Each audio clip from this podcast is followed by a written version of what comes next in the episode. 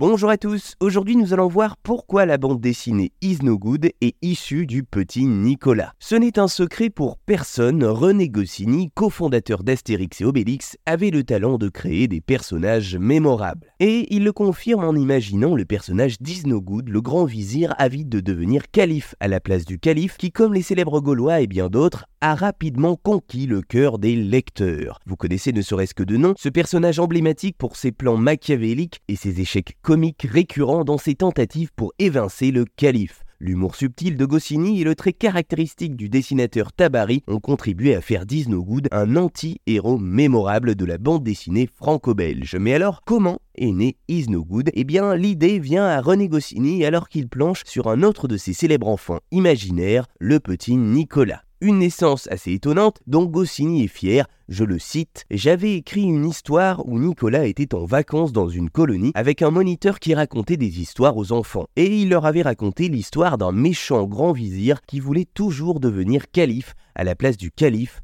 c'était tout. Et lorsque l'on nous a demandé une série à Tabari et moi pour la revue Record, j'ai pensé faire une parodie des Mille et une nuits en prenant toujours le thème du vizir qui veut devenir calife et qui n'y arrive pas. Et puis j'ai décidé qu'à partir de là, je m'abandonnerai à mon péché mignon de trouver les calembours les plus atroces. Fin de citation. Et c'est ainsi qu'était né Is.